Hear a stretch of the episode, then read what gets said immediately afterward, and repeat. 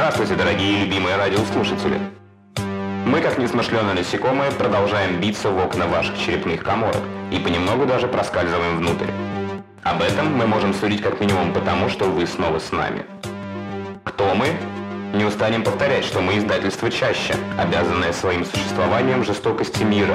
Если бы не неумолимый естественный отбор, ни квартирный вопрос, ни пресыщенность книголюбителей и так далее, то не было бы ни безнадежных нас, ни безнадежных авторов, которых мы с удовольствием переиздаем.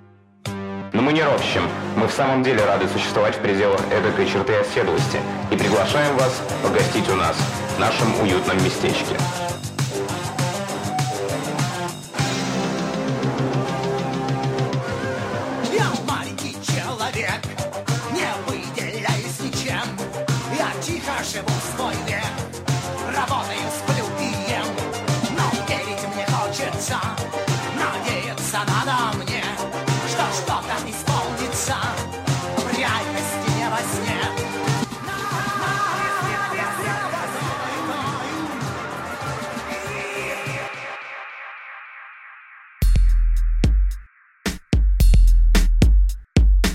Было человека, не было, долго не было, а потом вдруг появился. Это мы знаем наверняка. А все, что окружало человека, все, что было им сказано, все, что осталось от него в человечьей памяти, все сомнительно. Но и то уже неплохо, что человек этот вдруг стал существовать, и на том ему спасибо. Меня зовут Валера, это подкаст из двух букв «Ча-ща», и наш сегодняшний предмет разговора, бывший поначалу предметом неодушевленным, затем одушевленным по типу животного, но в конце обретший все-таки самостоятельность и даже кое-какую значимость жизни, бывший крепостной Ф. Д. Бабков. Филипп Денисович? Или Федор Дмитриевич? Нижние агрегаторы до сих пор не вполне разобрались, кто из них автор записок бывшего крепостного, а кто автор записок начальника политической контрразведки. Но вряд ли отставной КГБшник успел познать гнет крепостного права, поэтому склоняемся к тому, что нашего Бабкова все-таки зовут Федор.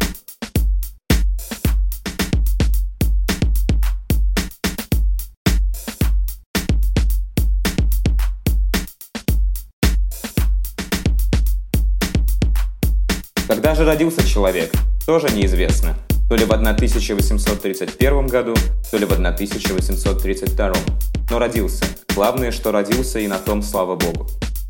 А что потом?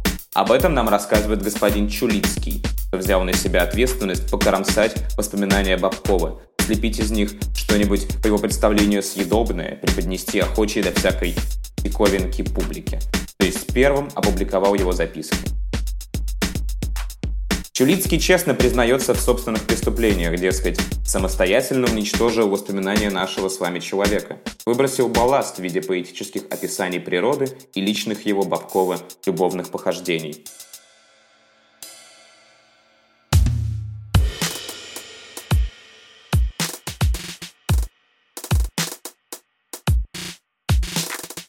Чулицкий придумывает Бабкову детство, Такое, которое почтеннейшая публика привыкла рисовать у себя в голове, думая о простом народе. Тут вам покосившийся полосатый столб при въезде в деревню. Тут и рассказ о тупых крестьянах, которые, видите ли, картофелю сажать боялись. Это удивительное открытие крестьянами такого достижения народного хозяйства, как карманные часы. Тут обязательное упоминание о чем-нибудь мистическом. Ведь как? Если ты из глуши, из вонючей губернии, то, скорее всего, ты раскольник угрюмый, пропитанный темными соками дремучести. Чулицкий, первый публикатор, настолько наглеет, что заставляет Бабкова называть себя сектантом немыслимо.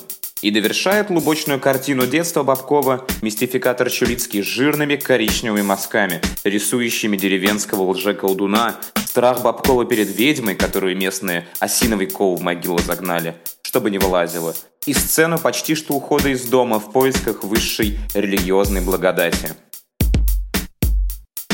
Сделаем короткую музыкальную паузу, уж больно разозлил Чулицкий своим вторжением жизнь нашего героя.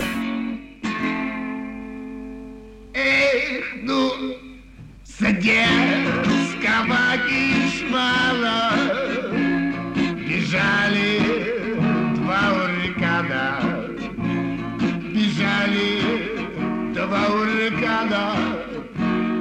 Тайна волю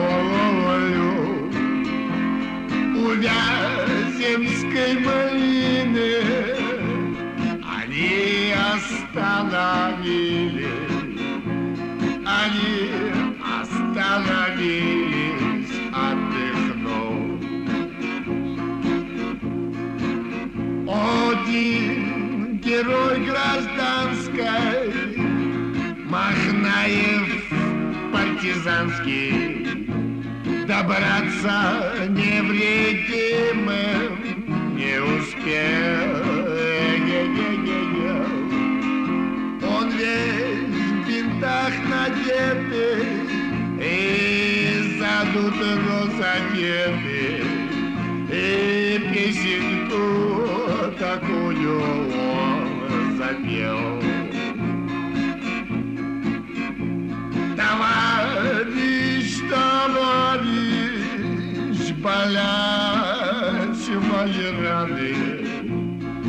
болят мои раны.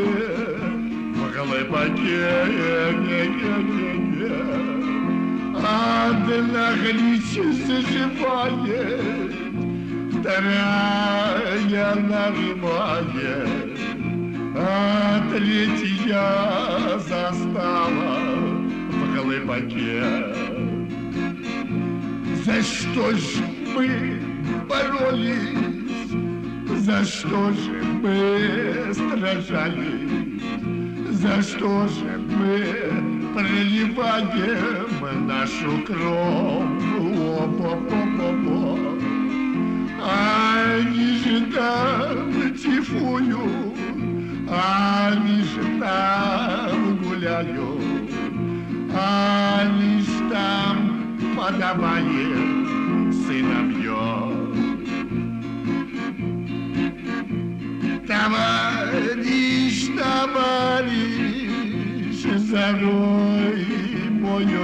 мое тело, зарой ты мое тело в глубоке,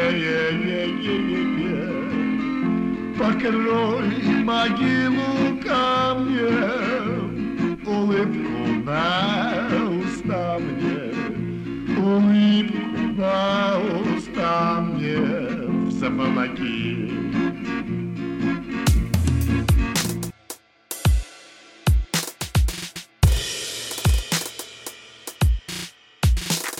Так о чем мы? Ах да, поиски благодати. Такой возвышенный момент в воспоминаниях Бабкова представлен максимально комически. Вот мальчик собрал котомку, отошел на несколько верст от деревни своей, захотел есть, испугался, что за побег дома накажут, и вернулся бегом обратно. А сама идея побега пришла Бабкову якобы от того, что вместе с чтением книг все росла в нем благостная вера, крепла, и в такую вот пародийную ситуацию эта благостная вера вылилась. К слову, ближе к середине повествования от Веры Бабкова ничего не остается, по крайней мере в переработке Щулицкого. Оказавшись в слугах у господ в Москве, Бабков мигом забывает все старообрядческое. Он курит трубку, пьет чай, ходит по трактирам. Есть в нем, впрочем, одна описанная эмоция, которая с каждым днем все крепла. Платоническая любовь к госпоже. Но не придумал ли эту любовь Чулицкий? Стал бы разве боготворящий свою хозяйку юноша докуривать ейную трубку? Или обкрадывать по мелочи, откладывая после каждого похода на базар по несколько копеек на трактир? Есть там еще один намек на любовь Бабкова. В самом начале повествования, когда Бабков еще жил в деревне, приводится его разговор с родственницей Катей. Та пришла к нему и сообщила, что думает, будто он, Федор, колдун, и ее, Катьку, заколдовал, потому что она о нем беспрерывно думает. Но разве же не говорил Чулицкий, что убрал из повествования все бабковские поэтические изыски и любови? Думаем, Чулицкий наоборот добавил Бабкову всякой этой сентиментальщины, и особенно в начале. Потому что в самом конце повествования становится уж очень деловым и сухим стиль Бабкова. Почти что превращается в какую-то ведомость. Кому, сколько, кто, с кем и так далее. И никакой любви, хотя вдруг появляется на страницах записок внезапная жена. Но никакой, Но никакой любви. любви. Ох, прервемся, пожалуй. Музыкальная пауза сейчас очень необходима.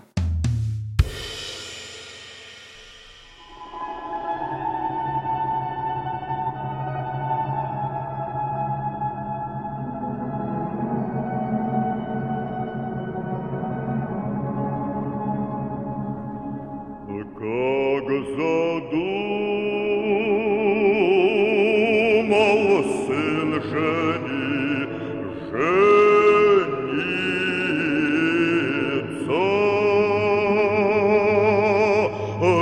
Дозволение стал просить веселый разговор.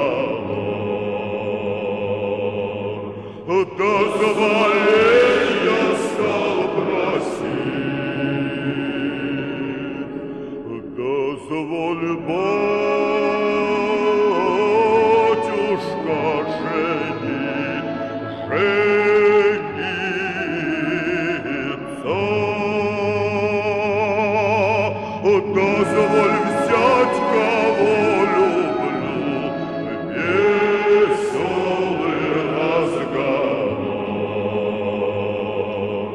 does the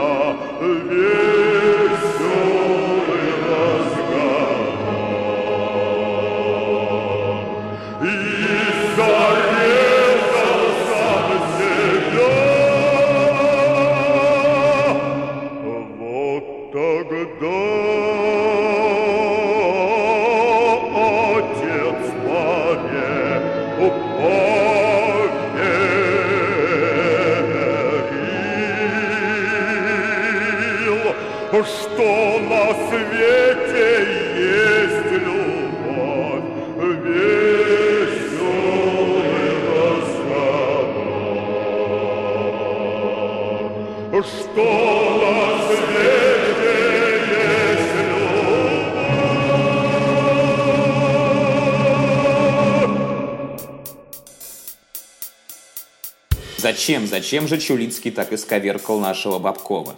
Зачем, знать не можем, зато понимаем почему.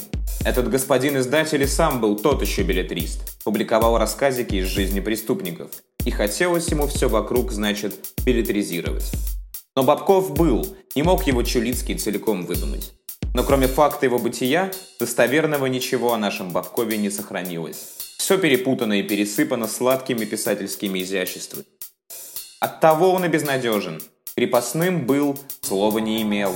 После слово его никому не было нужно. А когда, когда умер, умер, все его бабковское извратили. Тоска. Тоска.